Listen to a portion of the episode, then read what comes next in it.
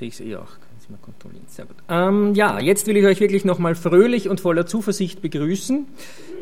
Wir hören ja viele Botschaften auch von Christen, ja, alles wird immer schlechter, es ist fürchterlich heutzutage und alle sind so ungläubig und böse. Natürlich wir Guten nicht, eh klar, ja, aber die da draußen, die sind alle so schrecklich. Und alles ist so schwer und sicher muss Jesus demnächst wiederkommen, weil ja früher alles besser war und heute so fürchterlich ist. Und es war überhaupt noch nie so schlimm wie jetzt. Aha. Also Männern, die mir das sagen, sage ich immer, du hast nicht versucht, vor 200 Jahren ein Kind zu bekommen, weil was das für Frauen geheißen hat früher, also ich glaube nicht, dass Frauen sagen würden, früher war alles besser, also zumindest dieser elementare Teil des Menschseins, des Frauseins war früher nicht besser. Und wir reden gar nicht von Zahnweh, Nierensteinen und anderen Dingen. Also immer wenn das Gefühl aufkommt, früher war es doch besser, dann studiere ein bisschen die Geschichte der Heilkunst und dann bist du geheilt von diesem Irrwahn. Weil Wahnsinn, was Menschen ausstehen mussten, buchstäblich, am eigenen Leib. Wir reden ja nicht von Philosophien, sondern von dem, was am Leib erlebt wurde von Menschen. Schrecklich. Also ich finde nach wie vor, dass dieser Planet der beste zum Leben ist, zumindest von denen, die ich näher kenne. Und ich finde, Österreich ist nach wie vor eines der besten Länder, um auf diesem besten Planeten zu leben. Und diese Zeit heute ist immer noch die beste, um in diesem sehr guten Land, auf diesem guten Planeten zu leben. Das Wasser fließt, der Müll wird abgeholt, die Supermärkte sind voll, die Grundnahrungsmittel kann sich jeder leisten, Polizei und Justiz halten eine gute Balance zwischen Autorität und Service, weitgehend. Und wir können heute Gottesdienst feiern mit kleinen Einschränkungen, die aber nicht auf Willkür beruhen, sondern ja auf Rücksichtnahme. Man mag es für übertrieben halten, aber lieber zu viel als zu wenig Rücksichtnahme, oder? Nicht allen Menschen in diesem Land geht es so gut, ich weiß. Und ja, das kann sich auch bei uns ändern. Aber für Trübsal und Gejammere geht es uns allen echt viel zu gut. Ich finde, es war nie besser. Man braucht nur an die Unsicherheit des Lebens denken in früheren Epochen, ja, die Hundenstürme, Wer möchte da gern gelebt haben in der Zeit? Völkerwanderung, 30-jähriger Krieg, die Unterdrückung in der Monarchie, dieses dumpfe ähm, Unterdrückungsgefühl, ja, die Industrialisierung im 19. Jahrhundert, keine tolle Zeit, Weltkriege, die dumpfe, öde Nachkriegszeit und dann die 80er Jahre mit ihrer geschmacklosen Mode. Naja, gut. Also ich finde, uns geht's gut, oder? Uns Christen sowieso. Uns geht's doch gut als Christen.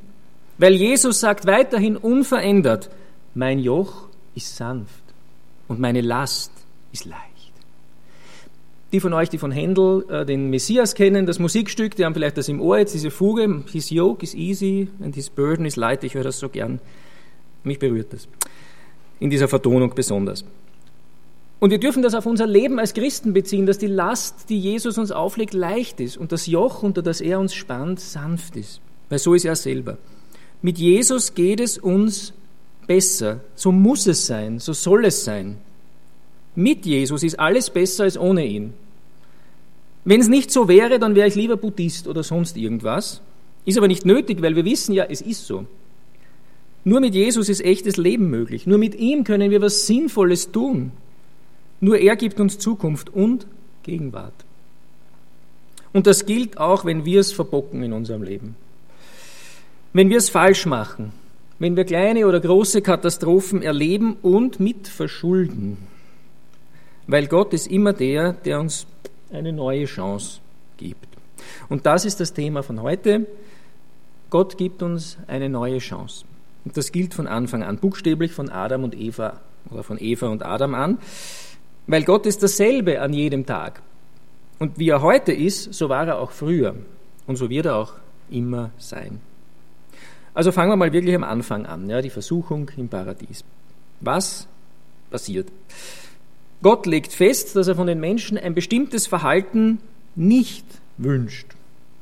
Und die Menschen verhalten sich trotzdem genau so, wie es verboten ist. Ja. 1. Mose 3,6 Also nahm sie eine Frucht, biss hinein und gab auch ihrem Mann davon. Da aß auch er von der Frucht. Wir kennen den Hintergrund. Die Schlange spricht den Menschen an, die Versuchung springt den Menschen an, Gott ist scheinbar nicht da, zumindest kommt er in diesem Gespräch zwischen Schlange und Eva nicht vor, mischt sich auch nicht ein, er lässt die Versuchung zwischen dem Versucher und den Menschen ablaufen. Natürlich ist Gott schon da, er ist immer da. Er erlebt diese Versuchungsszene mit, er weiß auch, wie sie ausgehen wird. aber er greift nicht ein. Die Menschen scheinen ganz auf sich allein gestellt zu sein gegen die Übermacht der Versuchung, der Lüge, der Bosheit. Das erleben wir wahrscheinlich mehr oder weniger oft auch mal.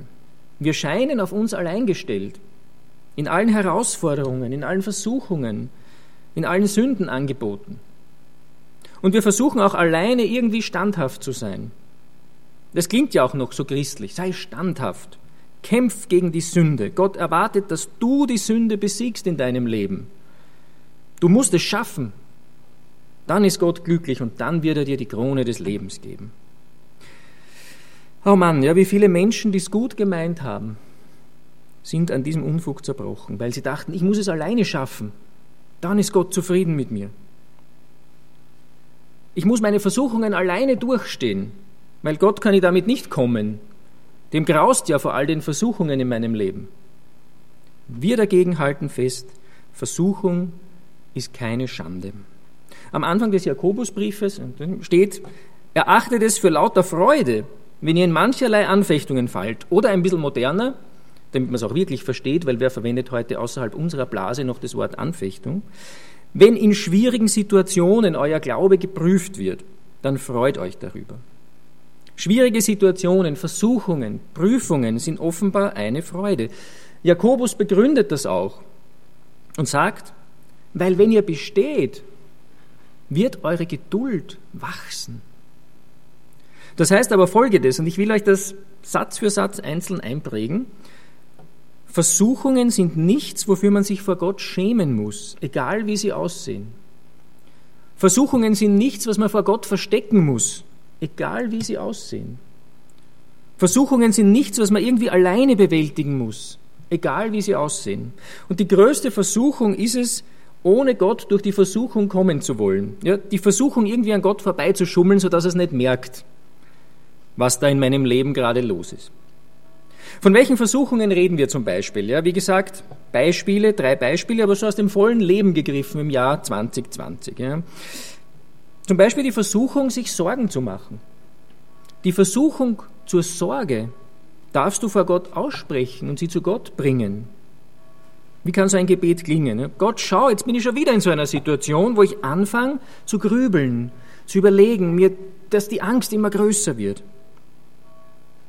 Ich bin zu schwach gegen die Sorge. Ich schäme mich nicht, dass diese Versuchung zur Sorge da ist in meinem Leben. Du siehst es ja, du weißt, wie es steht. Schau dir meine Versuchung ganz genau an, Gott. Schau mich an in dieser Lage. Oder andere Versuchungen, ja, die Versuchung zu tratschen. Die Versuchung zum Tratschen über andere kannst du vor Gott aussprechen und sie zu Gott bringen. Du kannst sagen, Gott, schau, jetzt bin ich schon wieder so in einer Situation. Da ist die Versuchung so groß, über einen anderen Menschen schlecht, abfällig, sensationsgeil zu reden. Wir kennen dieses Gefühl. Ich bin zu schwach gegen diesen Hang in mir. Ich schäme mich nicht, dass das da ist in meinem Leben. Es ist nun mal da. Ich bring's zu dir. Du bist mir nicht fern. Schau dir meine Versuchung an. Sieh mich in meiner Versuchung. Oder die, als drittes Beispiel, ja, die Versuchung aus eigener Kraft irgendwas schaffen zu wollen eigenmächtig, selbstherrlich. Du kannst auch sagen, Gott, schau, jetzt bin ich schon wieder in so einer Situation. Ich falle schon wieder in dieses Muster. Ich versuche selber, das in die Hand zu nehmen. Ich bin zu schwach gegen diesen Hang in mir. Selber was bewirken zu wollen für dich, ohne dich. Und ich schäme mich nicht, dass ich so bin. Du kennst es ja, du weißt es ja. Schau dir meine Versuchung an, schau dir mich an. Natürlich andere solche Versuchungen sind der Stolz, der Geiz, die Feigheit, der Gebrauch von Gewalt, ja, ob es jetzt körperliche Gewalt ist, psychische Gewalt, geistliche Gewaltanwendung, gibt es auch. Und natürlich gehören auch alle sexuellen Versuchungen dazu, alle gottlosen Leidenschaften und Laster, alle Begehrlichkeiten. Also in Summe alle Lieblosigkeiten. Und mit Liebe meine ich hier die göttliche Liebe in ihrer Vollkommenheit. Unzählige Male jeden Tag sind wir versucht, diese göttliche Liebe in den Hintergrund zu schieben, sie auszublenden. Die Liebe zu Gott und die Liebe zum Nächsten sowie zu mir selbst. Also das, was Jesus als die Summe von allen Geboten bezeichnet. Diese Liebessumme zu subtrahieren, abzuziehen aus unserem Leben, das ist das Wesen jeder Versuchung. Es geht immer darum, aus der Liebe rauszusteigen. Gott will, dass wir ganz transparent vor ihm leben, durchsichtig, ganz ehrlich, so dass er alles sieht. Er sieht und weiß ja sowieso alles, seit Anbeginn der Zeit. Dazu gehören unsere Versuchungen, die nichts zum Genieren sind und nichts zum Schämen, sondern die uns zu Gott hintreiben sollen, weil wir wissen, allein bin ich zu schwach. Wie gesagt, wir sollen die Versuchungen vor Gott ausbreiten und aussprechen. Damit ist ihre Macht schon ein Stück weit gebrochen. Wir kennen das Phänomen, dass Opfer von Gewalt, von Missbrauch sich oft so schämen für das, was ihnen angetan wurde, dass sie darüber nicht sprechen und es nicht wagen, den Täter zu benennen und vor Gericht zu bringen. Manchmal geben sich solche Opfer dann sogar selber die Schuld an dem, was ihnen geschehen ist. Das ist natürlich für den wahren Täter äußerst angenehm. Wir sollen unsere Versuchungen in Gottes Licht bringen, ganz transparent, ohne Scham und Genierer. Der wahre Täter ist die Schlange, nicht du. Die Versuchung geht vom Versucher aus, nicht vom Versuchten. Ist deine Beziehung zu Gott so eng, dass du ihm offen sagen kannst, da schau, wie nah ich heute wieder dem Stolz, dem Geiz, dem Ehebruch war. Natürlich nicht stolz darauf, ja, eh klar, aber ganz offen, ganz ehrlich. Oder ist da noch eine Distanz, dass du meinst, also damit kann ich Gott nicht kommen? Das, das würde ja mein Image bei ihm zerstören, ja, das ich mir mühsam aufgebaut habe. Wenn ich ihm dies und jenes gestehe, das würde ihn ja erschrecken, verärgern, traurig machen. Vielleicht denkt er dann nicht mehr so gut über mich. Aber das ist doch Unfug. Ja? Der weiß doch alles schon längst über dich, was in deinem Leben läuft und wo du versucht wirst. Gott will nicht, dass wir taktvoll schweigen vor ihm. Er will, dass wir nach ihm schreien. Gerade auch in der Versuchung. In Hosea 7,14 steht der interessante Vers: Sie schreien nicht nach mir, damit ich ihnen helfe, sondern sie liegen jammernd in ihren Betten. Und das ist mir natürlich schon auch in diesen letzten Wochen immer wieder aufgefallen, wo ich mir dachte, ja, so sind die Menschen. Gell? Sie jam liegen jammern in ihren Betten, jammern, wie schlecht alles ist und wie fürchterlich, anstatt sich an Gott zu wenden. Und Gott kennt das und schüttelt ein bisschen so in diesem Vers quasi den Kopf und diese Menschen ja, jammern lieber, erheben lieber die Stimme ins Kopfkissen hinein als zu mir. Schäm dich nicht für deine Versuchungen. Schäm dich lieber dafür, dass du noch was vor Gott geheim halten willst. Dafür kannst du dich schämen, ja? dass du Gott noch so wenig kennst. Es gibt nichts zu verbergen vor Gott, weil sein Auge sieht ohnehin alles. Solange du noch was verbergen willst vor Gott, hast du noch Angst vor ihm. Eh klar, warum verbirgt mir sonst was? Und solange da noch Angst vor Gott ist, ist die Liebe noch nicht am Ziel, das haben wir vorhin gelesen und ich ziehe diesen Vers aus Johannes, 1. Johannes nochmal raus. Wir leben in dieser Welt in derselben Gemeinschaft wie Gott mit Christus. Und unsere Liebe kennt keine Angst, weil die vollkommene Liebe alle Angst vertreibt. Wer noch Angst hat, rechnet mit Strafe. Und das zeigt, dass seine Liebe noch nicht vollkommen ist. Also was hätten Adam und Eva tun sollen? Sie hätten Gott anrufen sollen, also zu ihm schreien sollen, der in Wahrheit nicht einmal zehn Zentimeter neben ihnen gestanden ist. Sie hätten ihm sagen können, da schau, was die Schlange vorschlägt. Schau dir diese Versuchung an und schau, wie schwach wir sind. Ohne dich haben wir keine Chance. Die Hand ist schon ausgestreckt zum Obst hin und zur Sünde hin. Gleich greifen wir zu. Greif ein und vernichte diese Lügenschlange. Wie wir gelesen haben, Gott wartet darauf, dass wir nach ihm schreien um Hilfe.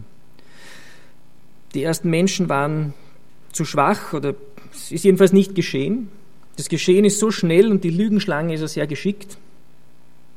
Und weil sie offenbar nicht bedenken, dass Gott da ist, greifen Eva und dann auch Adam zu, geht ganz schnell, so stellt sich's mir dar, ohne viel Nachdenken. Aber wenn wir unsere Versuchungen zu Gott bringen, dann kommt eine zusätzliche Perspektive hinein, nämlich die göttliche. Aus einem zweidimensionalen Bild, aus einem flachen, zwischen uns und der Versuchung wird auf einmal ein plastisches. Es öffnet sich etwas. Die Fixierung zwischen mir und der Versuchung wird gelöst. Gott tritt hinzu. Und das ändert alles für einen Menschen, der mit Gott wirklich leben will. Nehmen wir mal das drastische Beispiel einer sexuellen Versuchung. Der verheiratete Mann, der plötzlich merkt, hey, mir gefällt eine andere Frau. Vielleicht läuft die Ehe gerade nicht so super. Er meint, er kommt zu kurz, kann das nicht gescheit ausdrücken, motzt herum, die Frau reagiert mit Rückzug, Unsicherheit. Und dann ist eine andere, die scheinbar so offen und anders ist. Wem das oder ähnliches geschieht, als Versuchung, der sollte das nicht vor Gott verbergen, sondern zu Gott hinbringen. Das ist die einzige Lösung und die einzige Hilfe. Nur nicht allein versuchen, da irgendwie durchzukommen. Hinrennen zu Gott. Und offen sagen, da schau, was in meinem Leben möglich ist. Da schau, wozu ich fähig bin. Greif ein und veränder mich. Bring Licht in meine Dunkelheit. Gib mir deine Gedanken dazu und deine Kraft, um zu widerstehen, weil ich kann es nicht.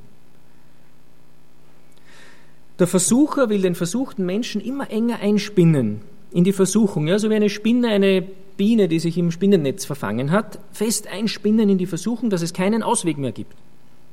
Und dass dieser Mensch gar nicht mehr auf die Idee kommt, zu Gott zu schreien.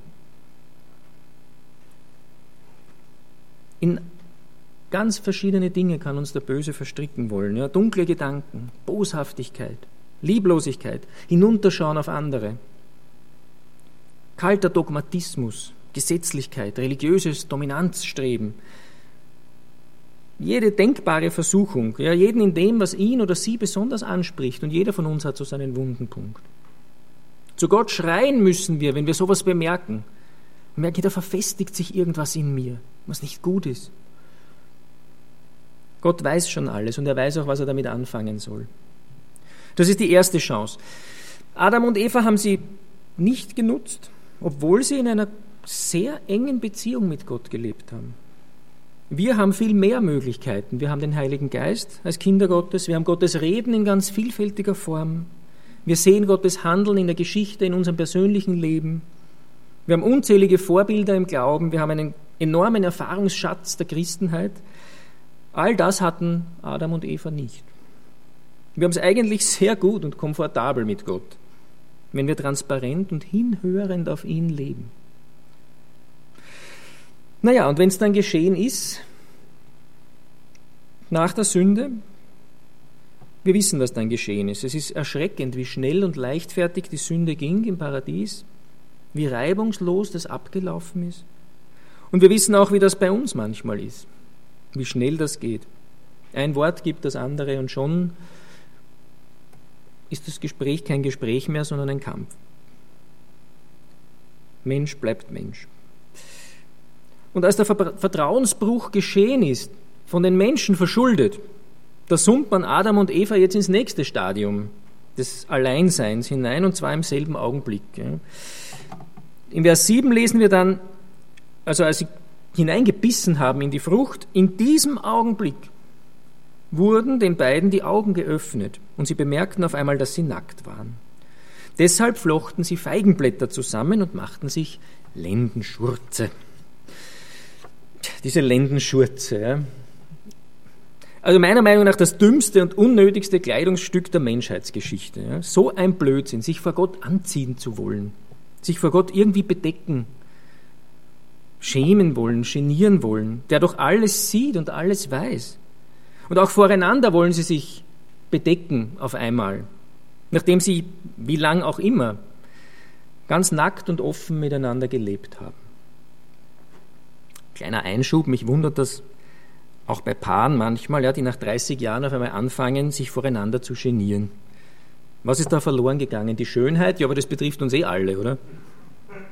Also, ich weiß nicht, meine Frau und ich werden gemeinsam älter jeden Tag um 24 Stunden und schöner wäre zumindest ich nicht. Sie schon.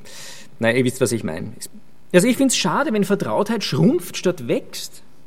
Ist keine Ermutigung zur Ehe. Also Irene und ich werden jetzt in nächster Zeit ein Paar in der Ehevorbereitung begleiten. Und da denke ich auch, ich wünsche den jungen Menschen, dass, es, dass das Vertrauen wächst und nicht dann irgendwann wieder zurückgeht. Weil danach suchen sie ja nach einer vertrauten, geborgenen, offenen, also offen, nicht so wie es die Welt meint, offene Beziehung, sondern offen miteinander offenen Beziehung, nicht nach außen offen. Jedenfalls, anstatt sich um ihre wirkliche Nacktheit vor Gott zu kümmern, ja, diese seelische Nacktheit, die Nacktheit ihres Versagens, ihrer Sünde, kümmern sich Adam und Eva ausgerechnet darum, ihre Körper zu bedecken, die Gott doch gemacht hat und durch und durch kennt. Aber es ist doch ein ganz normales Menschheitsmuster. Lösen wir die kleinen Probleme, die ins Auge stechen und nicht die großen, die man halt nicht sehen kann. Ablenkungshandlungen, Alibi-Beschäftigungen, Pseudolösungen, die aber keine Lösung sind, sondern das Problem ja nur noch größer machen. Die Lendenschurze lösen ja kein Problem. Das dicke Ende kommt ja trotzdem, ob mit oder ohne Schurz. Und solche äußerliche Ablenkungshandlungen, die hasst Gott. Er sagt in Joel 2,13, zerreißt eure Herzen und nicht eure Kleider und bekehrt euch zu dem Herrn, eurem Gott. Dieses Kleiderzerreißen, und das hat jetzt nichts mit den Lendenschurzen zu tun, das Kleiderzerreißen steht hier für eine äußerliche, leicht zu vollbringende Handlung. Das war damals tief in der orientalischen Kultur drinnen. Das war Folklore, Alltag, Kleiderzerreißen, ein äußerliches Tamtam. -Tam. Gott will aber tiefer schauen, er will tiefer gehen. Es geht ihm ums Herz, nicht um äußerliche Selbstanklage. Adam und Eva hätten, man das ist leicht gesagt jetzt heute, ja, ihnen einen guten Rat geben. Aber so aus, aus dem Rückblick heraus denke ich mir, sie hätten ihre Herzen zerreißen sollen und zu Gott schreien sollen. Wir haben es getan. Wir haben genau das gemacht, was du uns verboten hast. Wir sind schuldig. Das heißt das Herz zerreißen. Das ist, was Gott hören will, wenn es denn schon passiert ist in unserem Leben. Wir sind schuldig, ich bin schuldig. Und wieder reden wir damit automatisch von Transparenz vor Gott. Die Versuchungen nicht verstecken, wieso auch. Gott kennt sie sowieso. Und wenn die Sünde wirklich passiert ist, dann auch dieses Versagen nicht verstecken vor Gott. Wieso auch? Gott kennt das Versagen, kennt deine Sünde schon längst. Dich und deine und meine Sünde. Wir sollen sie nicht verstecken vor Gott, sondern wir sollten unsere Sünden eigentlich ans Licht zerren vor Gott. Das heißt dann auch bekennen oder zugeben, eingestehen und nicht verbergen. Eigentlich der erste Impuls, wenn, wenn einem Sünde bewusst wird als Kind Gottes, müsste eigentlich sein, das sage ich jetzt sofort Jesus. Aber wie oft haben wir ganz einen anderen Impuls in uns? Aber es sollte eigentlich unser erstes Bestreben sein, ich merke, hey, was habe ich da gesagt? Das muss ich gleich Jesus sagen. Gott weiß es ohnehin längst, was du tun wirst, was du getan hast. Er hat es gewusst, bevor er dich auch nur gemacht hat. Adam und Eva hätten die Chance gehabt, die Zeit besser zu nutzen, als diese doofen Feigenblätter-Schurze zu basteln. Laut rufen hätten sie sollen und ihre Herzen zerreißen vor Gott und Gott anflehen, ob nicht doch irgendwie Gnade möglich ist. Ist ihnen aber offenbar nicht in den Sinn gekommen, weil Verbergen und Verstecken ist angesagt. Ehrlich gesagt, so rein menschlich kann ich schon nachvollziehen, dass sie in diese Frucht hineingebissen haben. Aber dass sie dann, als sie begreifen, was passiert ist und merken und ihnen die Augen aufgetan werden, dass sie dann nicht die Gnade und Vergebung Gottes suchen, und an sein Herz appellieren. Sie haben ihn ja gekannt, sein Wesen, seinen Charakter. Sondern dass sie davonrennen und sich verstecken wollen, das verstehe ich nicht.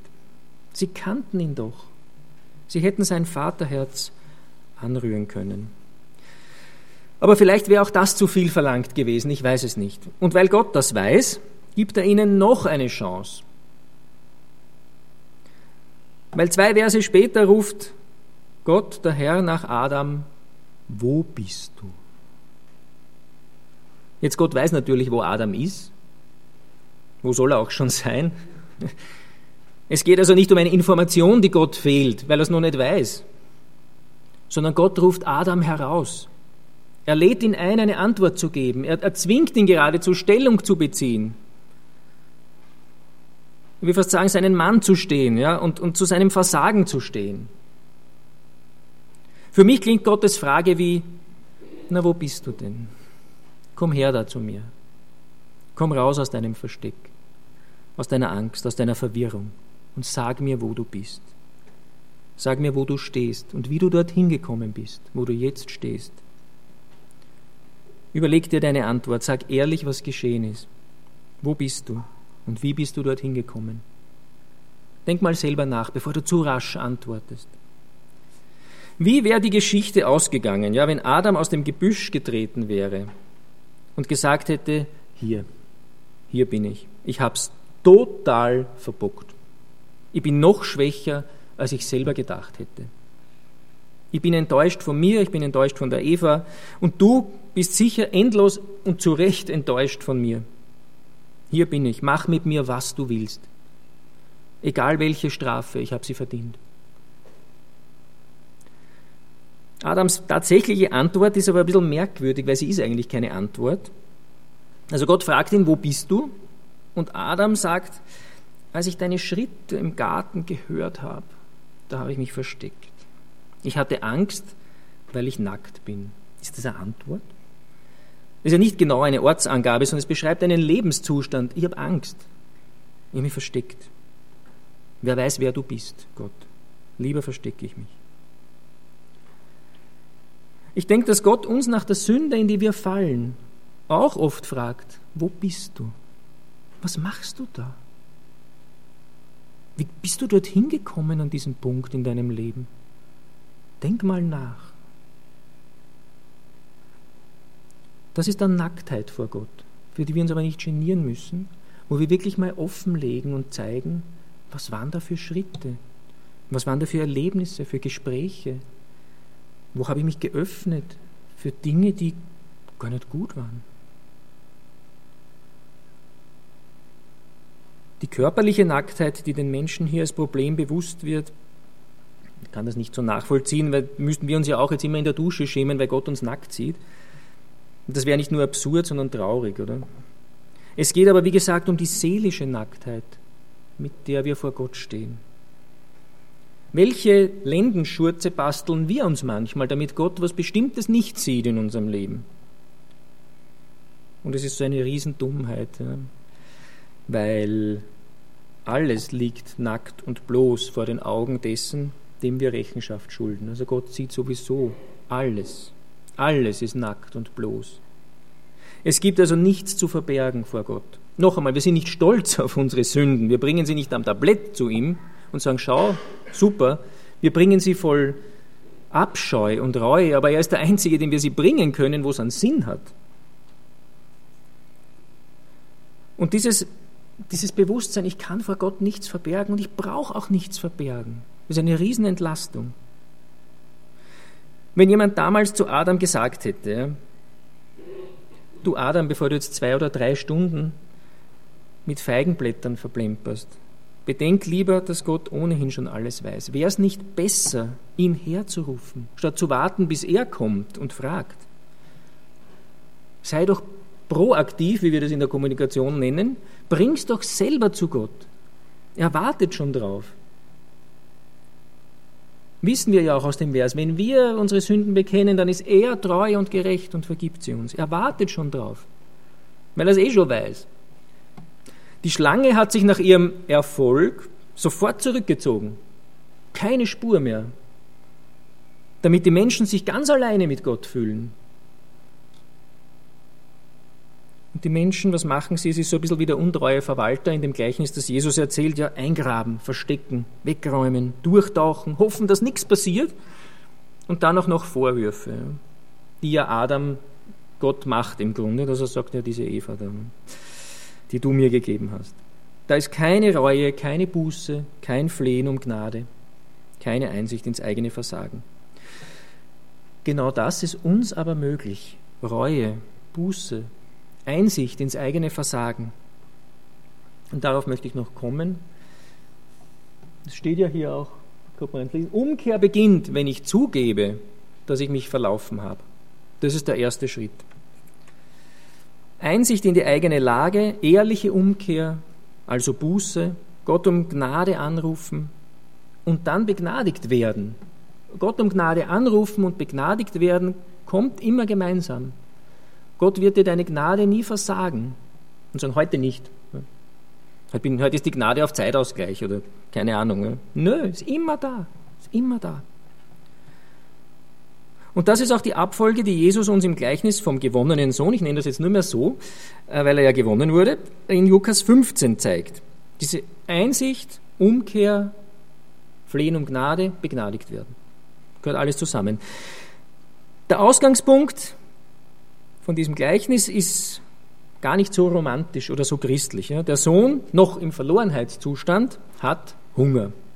Und das heißt, wie Jesus sagt, schließlich überlegte er und sagte sich, daheim haben die Taglöhner mehr als genug zu essen und ich sterbe hier vor Hunger. Ich will zu meinem Vater nach Hause gehen. Also es ist nicht die große Reue, die ihn treibt, oder dass er sich denkt, Mensch, der Alte muss ganz schön traurig sein, was habe ich dem bloß angetan?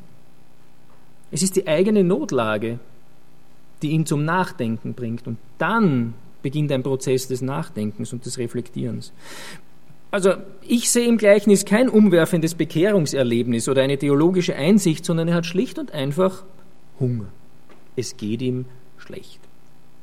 So einfach ist Gottes Ruf zurück oft, ja, dass uns halt schlecht geht. Und wir merken, eigentlich bei Gott und mit Gott wird es mir viel besser gehen. Er denkt sich, beim Vater daheim habe ich es besser. Dem niedrigsten Knecht dort geht es noch besser als mir jetzt. Und dabei bin ich doch der Sohn. Und ich will nicht vor Hunger sterben, also probiere ich es daheim. Er legt sich eine Erklärung zurecht und das meine ich gar nicht negativ. Er wird das schon wirklich so gemeint haben mit dem Sündenbekenntnis. Ja. Er probiert es jedenfalls genau mit der Transparenz, von der ich vorhin gesprochen habe. Kein Verstecken, kein Weglaufen mehr, kein Schönreden, Ausreden. Aber jetzt auch kein langes Sündenregister und keine detaillierten Beschreibungen seiner Vergehen, so wie dies die katholische Kirche im Beichtstuhl fordert. Egal. Der Sohn sagt seinen Satz, der Vater geht da gar nicht näher drauf ein, wenn wir es genau lesen. Es ist genau das passiert, was er sich Tag für Tag erhofft hat, der Vater. Die Umkehr, die Rückkehr, das Wiedersehen das reicht. Was das auslösende Motiv war, bleibt unwichtig, weil der Vater geht darauf nicht ein. Für ihn zählt nur, der ist wieder da. Er war eine Zeit lang verloren, aber jetzt ist er für immer gewonnen. Also wirklich ein gewonnener Sohn. Die Transparenz, die Offenheit, das Bekenntnis, das Eingestehen hat gewirkt. Die Überwindung des Stolzes, das Aufgeben vermeintlicher Rechte, weil er pocht ja nicht auf seine Sohnrechte, sondern er sagt, ich, ich will gar nicht mehr dein Sohn sein mit all den Rechten, es, Hauptsache ich bin bei dir. Irgendwie beim Vater sein, trotz meiner Sünde. Das wäre es gewesen, was Adam und Eva gebraucht hätten und was ihnen offenbar nicht möglich war. Beim Vater geht es mir besser, hat sich der Sohn gesagt. Und damit schließe ich auch den Kreis zum Anfang wieder. Mit Gott, mit Jesus geht es uns besser. Dort müssen wir hin. Es muss so sein. Und deshalb steht auch in den Psalmen, ja, ein Tag in deinen Vorhöfen ist besser als sonst tausend. Und da geht es jetzt nicht um die Zahlen und um einen Kalender, sondern es geht um ein Grundgefühl Gott gegenüber. Mit dir ist immer besser als ohne dich. Unendlich besser. Wenn wir Menschen so ungefähr sagen, also wenn wir das zu Menschen sagen, ja, pass auf, mit Jesus wird es dir auch nicht besser gehen, vielleicht sogar schlechter, aber bekehr dich nur. Äh, welcher Narr würde das machen ja, und würde dann Christ werden? Also ich nicht. Natürlich geht es uns unendlich besser mit Gott und mit Jesus. Nicht immer in einer äußerlichen Form, dass unser Konto wächst, aber das ist auch nicht gemeint. Und das wissen auch viele Menschen, die nicht mit Gott leben, dass das nicht Glück ist. Das ist nicht unser Monopol als Christen, dass wir das wissen. Sondern es geht uns innerlich, unserem inneren Menschen, unserer Seele und damit unserem ganzen Menschen geht es unendlich besser, wenn wir bei Gott angekommen sind, wenn Jesus in uns lebt. Und darum leben wir in Offenheit und Transparenz vor ihm, in enger Gemeinschaft mit Jesus. Und mir fällt gerade ein, etwas, was ich in den letzten Wochen versucht habe, ist bei Gott in Seelenmassage zu gehen. Das klingt jetzt blöd, aber meine Schwester ist ja Masseurin, äh, da ist das in der Familie. Weil was tut man bei einer Massage? Ja, man macht sich auch ziemlich bloß und bietet sich dar, jemanden, dem man vertraut und sagt, der kann das. Ich lasse mich nicht vor jedem massieren. Ich ziehe mich auch nicht vor jedem aus und lege mich aufs Massagebett und sage, bitte. Das ist das Körperliche und ihr versteht das Bild. Und ich mache das ja, damit es mir besser geht, damit Verspannungen gelöst werden, damit verhärtete Stellen wieder weich werden Und ich habe das wirklich probiert, mich hinzulegen und habe zu Gott gesagt, ich gehe jetzt bei dir in Seelenmassage. Ich mache mich nackt vor dir, greif zu, dort, wo ich verhärtet bin. Dort, wo du sagst, hey, da gehört schon lange mal Gewalt und das ist nicht immer angenehm und es ist nicht immer ein schönes, entspannendes Erlebnis. Aber das ist die Massage, die unserer Seele gut tut. Und so wie wir körperlich manchmal in die Massage gehen, ist vielleicht die Seelenmassage bei Gott gar nicht schlecht. Greif auch bei meinen Sünden mal zu und zeig mir mal, wo sich da was verhärtet hat. Mein Denken über einen anderen Menschen zum Beispiel. Nur als Bild, vielleicht hilft es dem einen oder anderen. Wir leben in Offenheit und Transparenz vor Gott, in enger Gemeinschaft mit Jesus. Wir zeigen ihm unsere Versuchungen und wir zeigen ihm auch unsere Sünden. Wie gesagt, nicht stolz. Aber so wie meinem Arzt manchmal auch Stellen zeigt, die man sonst niemandem zeigt und sagt, aber da, der ist der Einzige, der mir helfen kann. Ich muss es herzeigen der kann ja keine Ferndiagnose stellen oder mich heilen auf die Distanz. Der muss ran an mich. Und so ist es auch mit Gott. Und Jesus sagt ja, ja, ich bin wie ein Arzt für euch. Und nicht nur für die Mittelohrentzündung, sondern für die wirklichen Probleme. Wir laufen zurück zu ihm, wenn wir am Verhungern sind, seelisch, geistlich, wenn wir merken, boah, wo bin ich eigentlich gelandet? Bei ihm wird es mir viel besser gehen, ich muss zurück. Ich muss umkehren. Das ist Christenleben. Das ist Gottes Kindschaft. Zurücklaufen zu Gott. Das ist herrlich. Und deshalb zum Abschluss aus diesem Lied, das wir kennen. Nun schämen wir uns nicht und treten frei ans Licht. Und wir nehmen staunend an, das, was er, er für uns getan. Daran ist die ganze Hoffnung und die ganze Hilfe und unsere ganze Zukunft, dass er was für uns getan hat und dass wir es staunend annehmen dürfen.